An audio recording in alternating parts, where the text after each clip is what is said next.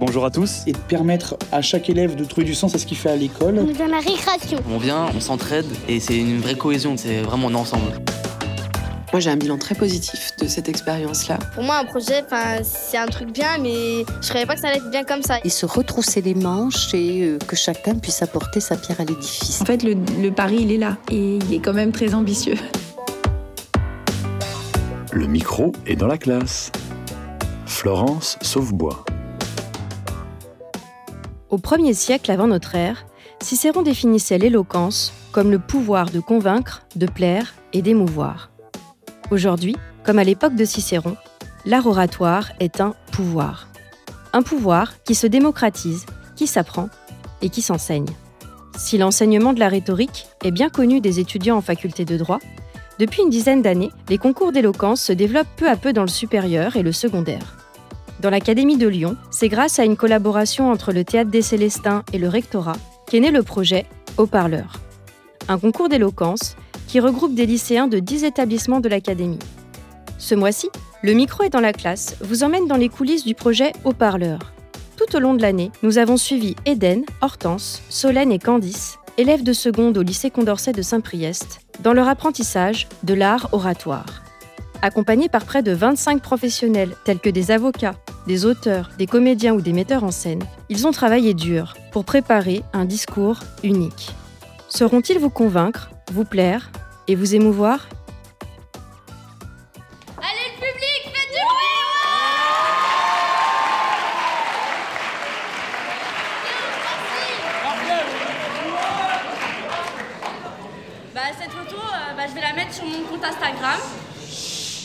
Je vais la mettre sur mon compte Instagram parce qu'elle est stylée et puis c'est pas tous les jours qu'on est sur scène devant des centaines de personnes. Euh, vous, vous dites que les réseaux sociaux sont antisociaux et qu'ils vont à l'encontre de notre société. Non mais vous avez raison. Hein. Prenez vos téléphones. Prenez tous vos téléphones. Si on veut sauvegarder la société, il n'y a plus qu'une solution. Tous les supprimer. Donc on va commencer par Instagram, Snapchat, Twitter, Facebook, WhatsApp, YouTube. Et peut-être le plus dur pour les jeunes ici, TikTok. C'est bien ce qu'on disait. Tous des hypocrites. Les réseaux sociaux sont-ils antisociaux? Cette question soulève donc un paradoxe. Comment un réseau social pourrait-il être antisocial? C'est n'importe quoi. De plus, nous ne sommes pas naïfs. Nous savons très bien que les réseaux sociaux comportent des risques. Mais il ne faut pas oublier qu'ils permettent avant tout de communiquer, de partager, de se rassembler, d'échanger, et cela de manière accessible. Merci beaucoup, c'était notre introduction.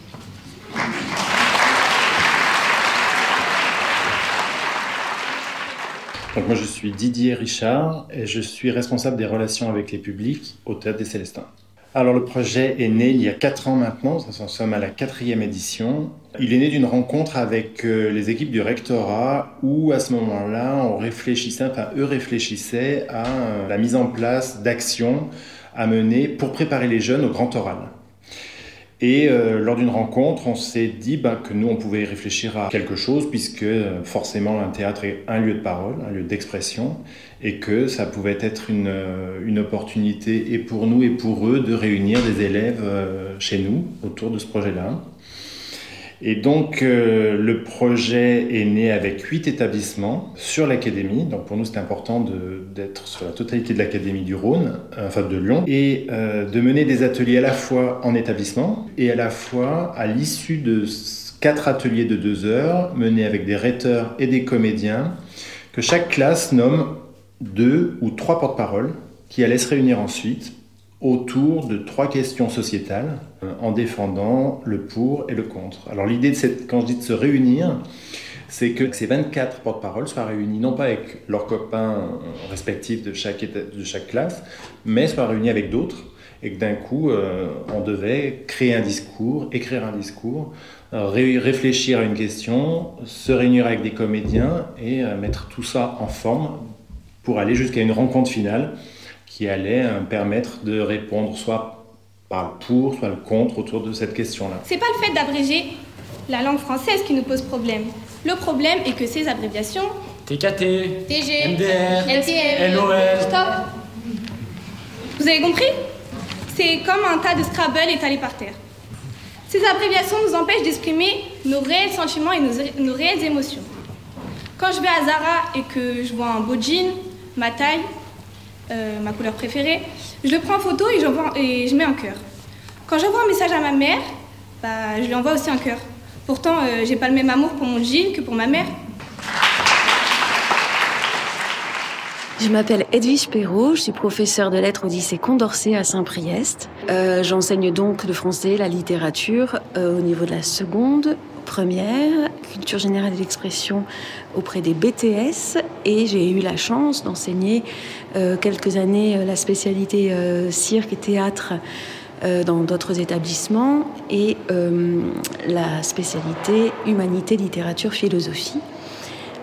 donc voilà, j'ai une appétence particulière pour tout ce qui est oralité, euh, représentation, performativité, euh, voilà, et mettre les élèves en situation de s'exprimer à l'oral. Le projet Haut-Parleur, c'est un projet d'éloquence qui est mené par le Théâtre des Célestins, organisé, coordonné, et qui offre la possibilité à plusieurs établissements de l'Académie de euh, suivre une classe jusque, enfin, de, depuis le, début de l'année jusqu'à la fin de l'année sur différentes étapes qui permettent aux élèves de rencontrer des rhéteurs dans un premier temps, puis de travailler avec des comédiens pour euh, tout ce qui est travail vocal, euh, corporel, et puis la confiance en soi, et qui, euh, au, au, bout du processus, organise deux journées de rencontres au théâtre du même entre les trois ou quatre porte-paroles de chaque classe qui participe au projet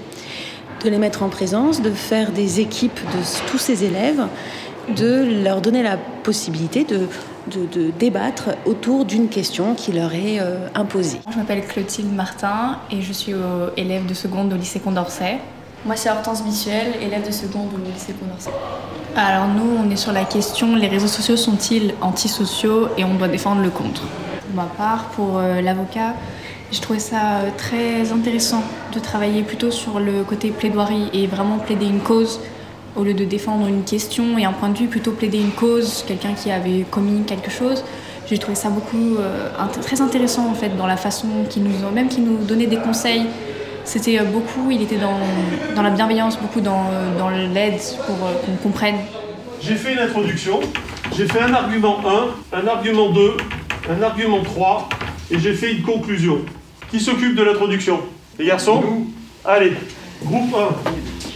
Donc les garçons, vous, faites des, euh, vous ferez l'introduction, je vais passer vous aider, mais commencez à réfléchir. Argument 1. Alors, on dit cet argument, c'est la nécessité. On a évoqué cet argument hein, de l'état de nécessité. D'accord? Donc on essaie de travailler autour de ça, d'accord? Je m'appelle Bertrand Sahin, je suis avocat euh, spécialisé en droit pénal au barreau de Lyon. J'interviens dans le cadre du projet Haut-Parleur depuis quelques années maintenant, peut-être 4-5 ans, voilà. mais ce sont les seules interventions que je fais auprès du scolaire. Ouais, c'est de partager, de, donner un peu, d'être au contact des, euh, élèves, euh, un peu de curiosité aussi, hein, pour savoir qui étaient ces élèves de, de seconde, euh, comment ça se passait en classe, voilà, et puis l'envie de, l'envie de partager euh, ce qui pour moi est quand même une passion, euh, la rhétorique, l'exposé oral, la plaidoirie, l'oralité. Moi, ça me paraît extrêmement intéressant, d'abord en termes d'égalité, parce que je pense qu'on est peut-être plus égal devant l'oral que devant l'écrit, même si l'oral procède de l'écrit et que la réflexion procède de l'expression et vice-versa. Et puis ça me paraît surtout extrêmement utile parce que, euh, et on en parle, on a deux séances en principe de deux heures, et avant d'évoquer les, éléments de rhétorique et d'organisation du propos et de ce qu'est la rhétorique, le choix des arguments, le choix des mots, euh, la façon de les, de les, dire et de les retenir, euh, il y a l'utilité de l'oral, l'utilité de pouvoir structurer un propos, l'utilité d'avoir un interlocuteur et de savoir s'adresser à lui avec des exemples, avec des entretiens d'embauche, avec des euros, avec des examens, avec, euh, avec aussi le fait de, dire et de s'exprimer dans la cour pour susciter l'attention des gens qui on parle. Donc bien sûr que c'est fondamental, extrêmement important. Et puis il y a une notion de plaisir aussi. Je crois que le plaisir de parler, c'est aussi pour moi quelque chose d'important. Moi j'ai mis Monsieur le Président. Non, attends, qu'est-ce que tu as dit Je remettre de... À qui, pourquoi À qui à, en, en, fait, à qui il parle, pourquoi il est là, et le dernier chef.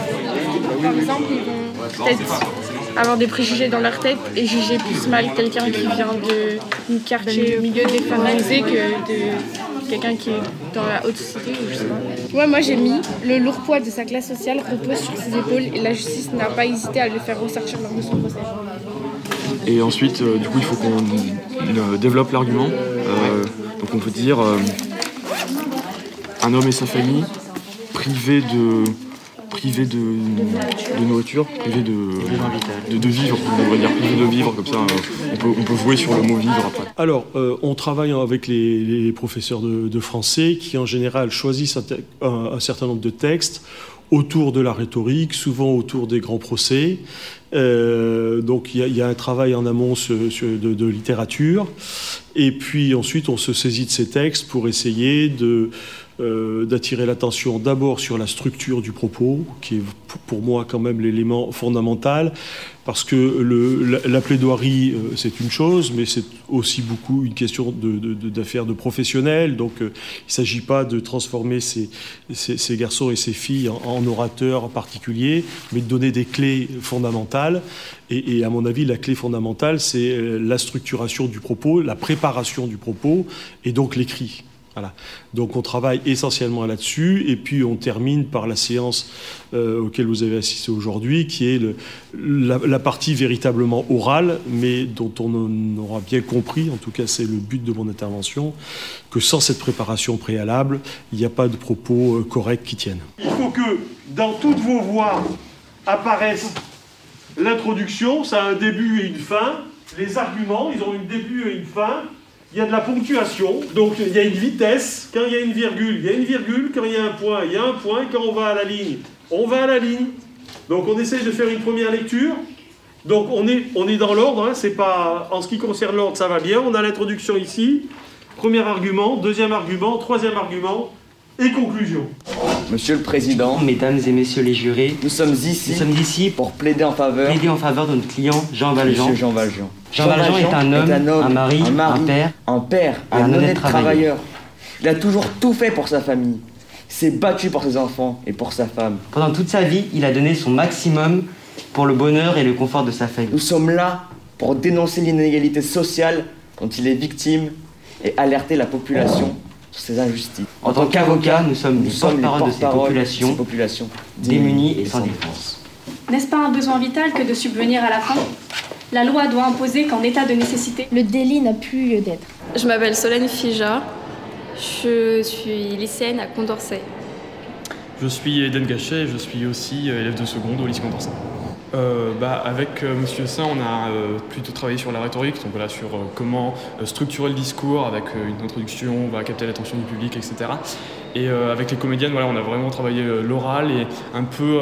L'assurance. Oui, l'assurance, l'éloquence, comment on se pose, comment on s'ancre dans le sol, comment on exprime nos idées, nos gestes, nos manières pour faire passer le message au public. Et ouais, moi j'ai bien appris oui. devant. Je vous présente Géraldine et Véronique. Véronique, qui sont les comédiennes avec qui vous allez travailler aujourd'hui. D'accord Vous allez travailler avec Bertrand Saint sur comment on construit les choses. Maintenant, il faut pouvoir savoir les dire, les interpréter, les incarner. Et voilà, je vous remets entre les mains ces deux comédiennes. Je suis euh, Géraldine Favre, je suis comédienne et metteuse en scène et j'interviens sur le projet Au Parleur. Véronique Capoyan-Favel, comédienne metteur en scène et de même que ma collègue Géraldine Favre. On intervient en binôme sur le projet haut-parleur. Le projet haut-parleur, pour moi, euh, n'est pas plus différent que ce qu'on fait euh, habituellement dans les classes. C'est-à-dire que c'est à peu près... Euh, L'objectif est le même. Arriver à faire qu'il soit...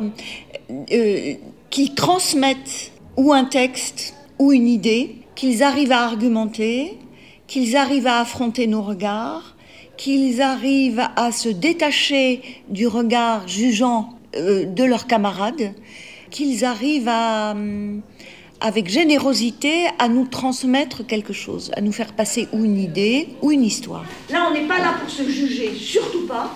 On est là pour essayer de rendre des choses absurdes mais totalement concrètes.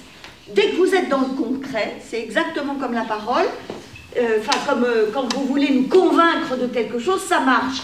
A quand vous trouvez une vraie histoire, quand vous commencez à vous laisser emporter et par ce que dit l'autre, parce que c'est un travail énorme sur l'écoute. C'est-à-dire que vous prenez en compte votre camarade et, ça se match quand on est ensemble. Hein. Qui veut essayer d'autres Allez vite. Vas-y. Allez, viens donc. Et puis, avec toi. Bonsoir mesdames et messieurs, ce soir Clément vient nous parler de son dernier album qu'il a sorti il y a à peine deux jours. Clément, te laisse la parole. Drei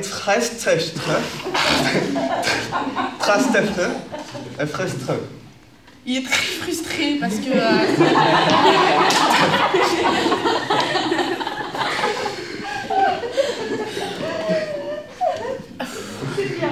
Il est très frustré parce que son dernier album est sorti alors qu'il lui restait une chanson qu'il n'a pas eu le temps de terminer.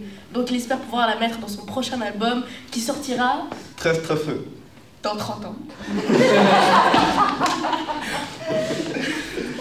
Bah, pour moi, c'est quand même un projet particulier parce qu'on est dans une, euh, comment dire, on est quand même dans une chaîne d'intervention. C'est-à-dire que d'abord il y a les rhéteurs, après il y a nous, les comédiens, euh, comédiens, metteurs en scène, et puis après il y a une dernière partie et euh, assez, assez court quoi dans le temps. Donc on apporte plutôt des exercices qu'on connaît bien, enfin je parle pour moi, hein. où on sait que quand même, parce que quand même, le, comme un premier atelier comme ce matin de théâtre, entre guillemets, il faut quand même qu'on les, on les amène à nous, enfin, qu'ils adhèrent à ce qu'on va proposer. Donc à la fois, il y a un objectif de, prise de parole, de, de jeu. Enfin, moi, moi, pour moi, c'est dire aussi que prendre la parole devant les autres, c'est aussi un jeu.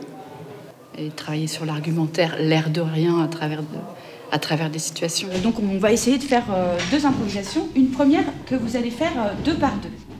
Euh, et donc, euh, c'est une situation euh, vraiment simplissime. Vous allez être en fait dos à dos avec deux chaises, et il y en a un des deux qui téléphone à l'autre pour lui demander quelque chose, et l'autre ne veut pas. Et, et l'autre, par contre, il, va, il, il lâche pas l'affaire, il veut vraiment. D'accord? Il force. Il force, et mais il force, comment on force? Euh, des fois, euh, l'autre, on essaye de le convaincre, euh, on prend un petit chemin détourné, on l'a par les sentiments. Enfin, on peut, on a plein de, façons de convaincre quelqu'un. Enfin, vous l'avez forcément vécu. Dans la préparation, vous allez juste vous dire entre vous quelle, est votre, quelle est votre relation. D'accord? Euh, donc euh, là euh, tout est permis. Hein, je veux dire, ça peut être un comment dire un chef d'entreprise qui appelle son salarié, ça peut être des amis, ça peut être des frères et sœurs, ça peut être un chasseur de baleines qui appelle un harponneur. Enfin, donc voilà, vous allez définir ce que c'est votre relation. Vous, vous n'allez pas comment dire dire à l'autre ce que ce que vous allez lui demander. Ça c'est top secret. Allez, c'est parti. Ring ring, allô Mémésia. Hein? Allô C'est qui? Tu m'entends? C'est ta petite fille. Ah, la, la, petite, la petite brune? Non, la petite blonde. Ah. Tu te souviens de moi? Oui, oui, oui. oui je, t'appelle euh, parce que là, euh, j'ai tué mon frère et j'aurais besoin que tu viennes m'aider. Je suis à Mermoz, tu peux venir? Non. Mais viens m'aider Non, mais je peux pas me lever là. Mais ton grand-mère doit aider ta petite fille. Je suis bloquée. Oh, t'es vache, hein. franchement, tu pourrais venir. Hein. Une vache? Où ça? J'adore les vaches. Donc je suis Myriam Deliège, je suis l'assistante du responsable des relations avec les publics, euh, Didier Richard, au Théâtre des Célestins. La question était de euh, d'offrir les outils que nous, nous avions au sein du théâtre euh, aux, aux, enseignants qui ne sont pas toujours formés, qui n'étaient pas à ce moment-là particulièrement formés, et de, et de partager ce savoir-faire entre, d'une part, les comédiens, d'autre part, parfois des auteurs et des rhéteurs, des avocats. Donc l'idée, c'est qu'à un moment donné, l'ensemble des... Euh, donc ils, vont définir des euh, représentants, c'est-à-dire qu'ils vont pas tous venir sur la séance euh, au Théâtre des Célestins. Ça va se faire par équipe. Ce qui est intéressant, c'est que les équipes qui vont être constituées euh, vont l'être à partir de représentants de, des différents établissements et ne se connaîtront pas. Et là, ils auront une vraie séance de travail, donc qui est en cours de, préparation enfin, au sein du service, avec un auteur ou une autrice, parce que là, il y aura un auteur, un poète, et une autrice euh, metteur en scène.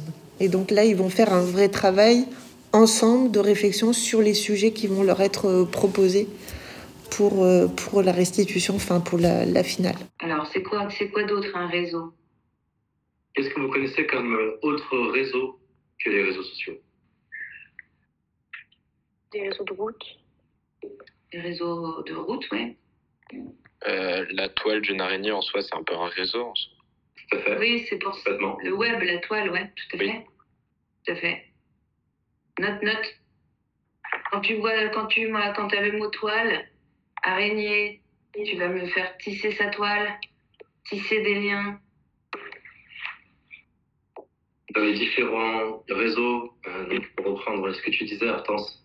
La route. Il y a les réseaux routiers qui sont un peu comme les réseaux neuronaux. Ouais. La façon dont nos cerveaux fonctionnent. Les câblés.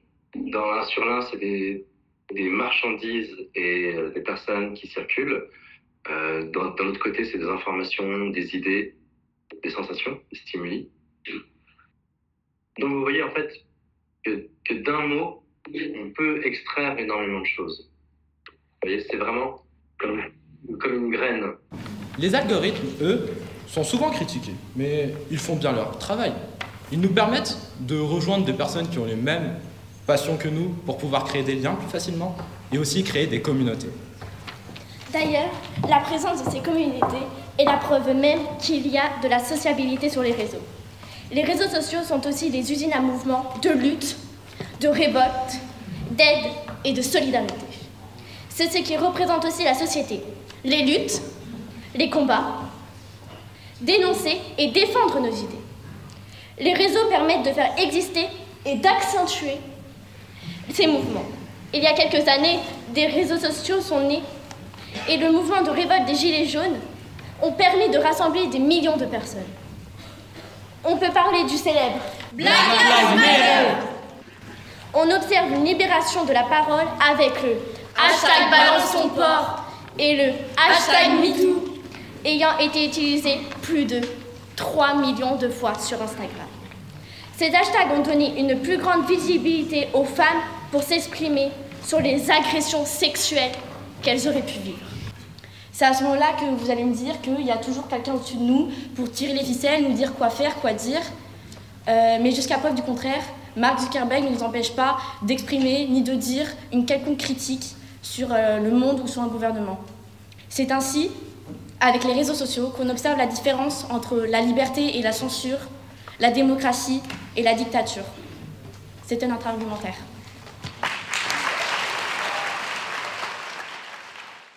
Le baromètre du jour, comment vous vous sentez? Plutôt fort, plutôt fatigué? Est-ce qu'il y en a qui ont un peu le trac Stress? Non, ça va? Easy Tranquille. Super. Avant qu'on passe à l'échauffement, aujourd'hui, c'est le jour. Alors, la consigne, le maître mot aujourd'hui. Maintenant, il va falloir commencer à s'amuser. Ça veut dire que quand je dis s'amuser, il va falloir tenter les choses. Vous savez, comme quand on joue avec ses amis, on ose, on tente. Euh, c'est le moment d'utiliser toutes les idées qui viennent. Il n'y a plus de bonnes, de mauvaises idées. D'accord? La simple différence, c'est que toutes les idées que vous avez, il faut les pousser à fond maintenant. Ok? Donc, jouez, amusez-vous, lancez-vous des défis, et c'est là où ça marche. Rappelez-vous le principe euh, essentiel de la scène. Le public est un miroir. Vous voulez être convaincant, soyez convaincu. Vous voulez surprendre les gens, surprenez-vous. C'est là où ça marche. Ok? Donc c'est plutôt une bonne nouvelle que je vous apporte. Non? Donc voilà, c'est ce qu'on attend de vous aujourd'hui. Et même nous, on a envie de, sentir, quand on passe entre les groupes, on a envie de sentir de l'enthousiasme, que vous vous renvoyez la balle, qu'il y a de la place aussi pour chacun, pour les idées de chacune et de chacun. Ça vous parle? Ok?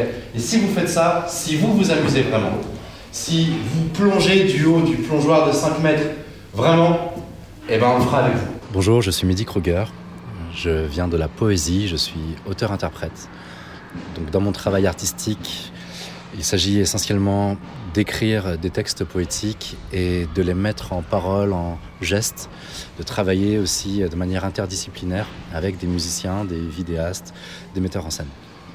Alors pour le projet Haut-Parleur, je suis intervenu tout du long, plusieurs interventions, notamment dans les lycées, mais aussi euh, en concertation avec euh, Myriam Boudenia. Si je devais définir mon rôle, ce serait d'accompagner les élèves dans un cheminement vers la, construction d'une pensée. À savoir donc commencer à réfléchir sur une thématique, l'articuler, trouver des exemples, des illustrations, et ensuite le mettre en voix. Et au même titre que la pensée est à la base du langage, le langage est à la base de la pensée. Et donc je les accompagne désormais au théâtre des Célestins pour justement réfléchir à travers la façon dont on partage une idée, comment on l'exprime, comment ça nous fait bouger nous-mêmes dans notre idée. Et donc je suis là à la fois pour les bousculer, remettre en question leur certitude et en même temps les accompagner quand une idée émerge. Les, ben, ils nous ont vraiment beaucoup aidés parce qu'ils euh, voilà, ils nous conseillent beaucoup, euh, ils nous disent, euh, ils nous poussent vraiment à aller plus loin dans nos arguments, à euh, trouver des, même parfois des moyens un peu détournés pour faire Oui. passer nos idées. Et, et du coup, vraiment, ils, ils sont d'une grande aide parce que bah, sans eux, je pense qu'on ne pourrait pas faire un argumentaire aussi, aussi complet. Nous, ils, nous poussent à aller plus loin et à aller chercher hors le texte et vraiment prendre des exemples de la vie réelle et se, oui, se ramener au présent. Elle s'appelle Jade, elle a 14 ans, elle est plutôt belle, mais elle n'a pas trop confiance en elle. Elle est en troisième, elle aime bien l'équitation et le cheval. Un jour, elle rencontre sur les réseaux sociaux Kevin. Kevin, 16 ans, beau gosse, beau parleur, intelligent, drôle, sympa, bref, le mec populaire. Et Jade, elle va tomber folle amoureuse de Kevin. Une vraie, véritable relation va se nouer entre eux. Elle va lui accorder toute sa confiance, va lui confier toute son intimité, va lui raconter sa vie, ses problèmes avec sa mère. Elle va même accepter de lui envoyer des photos dénudées. Sauf que Kevin, il s'appelle pas Kevin. Il s'appelle Nicolas. Et il n'a pas 16 ans. Il en a 48. Aujourd'hui, des c'est 20% des jeunes de 8 à 18 ans. Dans cette salle, nous sommes euh, environ 434. Ça fait 86 personnes autour de vous qui sont des Jades.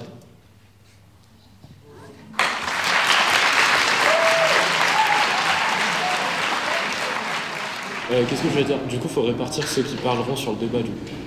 Mais on s'en fout, ceux qui veulent intervenir, ils interviennent. Ouais, en fait, c'est le truc, c'est qu'il faut respecter le temps de parole, les deux minutes chacun. Donc ceux qui ont un trop conclusion, ça fera trop Mais en fait, c'est pas euh, deux minutes chacun, c'est tout le monde doit. Ouais, tout le monde doit parler. Après, je vais dire être sûr, Balou, qu'il en faut peu pour être heureux. Après, je vais interroger le public. Êtes-vous sûr, français, française, euh, citoyenne, qu'il en faille peu pour être heureux? Et après. euh, après, il faut basculer sur ton truc du Voilà. mirage, du bonheur. Donc vous êtes deux à faire l'introduction. Qui fait quoi? Bah, moi, je peux dire tout ce que j'ai dit jusque-là, Ouais. et je peux chanter. Je suis beaucoup à l'oral, moi, donc je sais ce que je vais dire. hein. Enfin, C'est très j'écris, mais je, généralement, je vais pas dire ce que j'ai trop écrit. Enfin, je suis très- Oui, enfin, tu, tu as besoin d'une base quand même. Oui, ah oui, c'est pour ça, j'ai tout fait, j'ai toutes les idées, mais après, c'est super. ça va changer.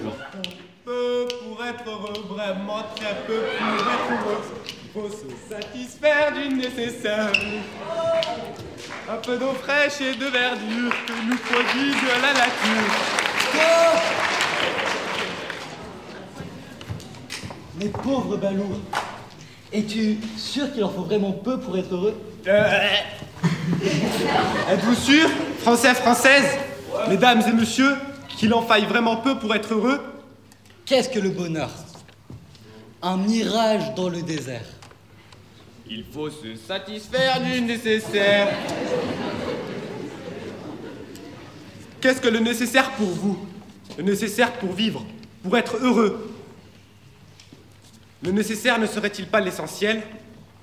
Il est donc légitime de se demander Qu'est-ce que le nécessaire? Qu'est-ce que l'essentiel?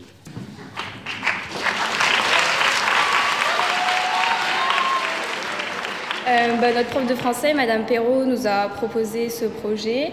Et donc euh, c'était sur euh, la base du volontariat. Donc les élèves se proposaient s'ils le souhaitaient. Et après, euh, il y avait une sélection qui concernait les acteurs et la prof de français qui choisissaient, selon ce qu'ils avaient vu un peu pendant les cours, les personnes qui pouvaient avoir le plus de potentiel pour participer à ce projet. On était volontaires, voilà, on a vraiment voulu y aller. Et puis c'est pour le challenge, c'est pour l'expérience. et vraiment, on a des groupes super, c'est très intéressant. on, a, on a plein d'idées et du coup, c'est vraiment une expérience très, très plaisante. Oui, je rejoins Eden pour dire que ce projet, c'est un peu que nous apporter des choses et que c'est une bonne expérience à faire. Et dans tous les cas, on va on va apprendre des choses et c'est pour ça aussi je pense qu'on l'a fait. C'est parce qu'on s'est dit euh, on n'a rien à perdre et du coup qu'il faut y aller. Romain Gary a dit la technologie est le trou du cul de la science.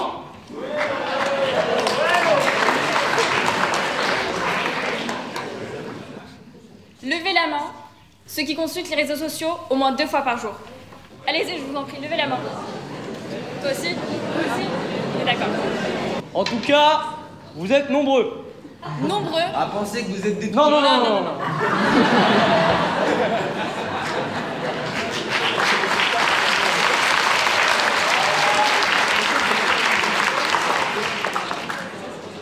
Nombreux à être victimes et dépendants de la technologie. Alors, sortons du trou du cul de la science et abordons le cœur du sujet. Pourquoi le projet haut-parleur Pourquoi inscrire mes élèves? Parce que euh, je trouve que c'est euh, une manière extraordinaire, d'une part, de leur faire comprendre par euh, un projet ce que c'est que l'argumentation. Qu'on voit et qu'ils apprennent dès la seconde à, les objectifs, les enjeux d'argumenter, de, construire son propos. il y a une forme de, de collectif qui se crée en classe, puis après au, théâtre avec les autres lycées. Et, voilà, et parce que j'aime bien que les enjeux pédagogiques s'inscrivent dans des projets pour que les élèves puissent comprendre en fait qu'il n'y a, pas vraiment de frontière entre ce que l'on fait et la, réalité et la pratique.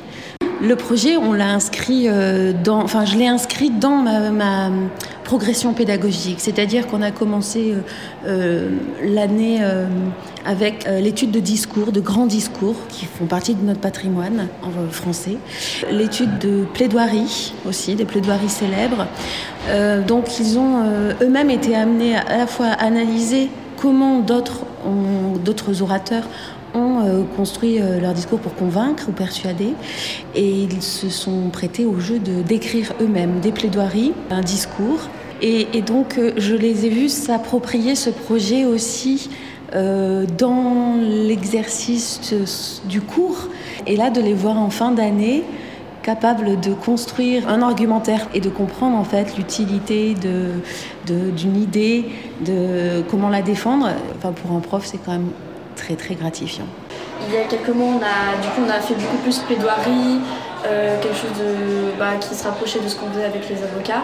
Et là, depuis, euh, quelques semaines, on fait euh, tout ce qui est théâtre. Donc ça nous permet d'être être un peu plus familier avec le fait de jouer, d'être sur scène, devant un public. Donc ça va peut-être un petit peu nous aider pour tout à l'heure. Et on fait beaucoup dans le théâtre des mises en scène. On ne fait pas juste réciter la pièce telle qu'elle est, telle qu'on l'a prise, on la restitue avec des gestes, des mouvements, des déplacements. Et c'est ce qui nous est demandé à la fois aussi dans le projet au parleur de savoir euh, pas juste apprendre un texte, mais de savoir l'interpréter, d'insérer des mises en scène ou de le restituer autre que par la parole. En faut-il peu pour être heureux? Nous savons bien que nous avons eu le, beau rôle, le bon rôle. En nous faisant défenseurs de l'optimisme. Mais nous ne sommes pas naïfs pour autant. Oh, et loin de nous l'idée de donner une leçon. Nous sommes conscients que c'est facile de dire qu'il en faut peu pour être heureux. Mais l'essentiel et l'enjeu dans cette question, c'est d'arriver à être heureux avec peu. Peu, ce n'est pas rien. Peu, c'est déjà beaucoup. Et parce que peu, c'est le, début, de, tout.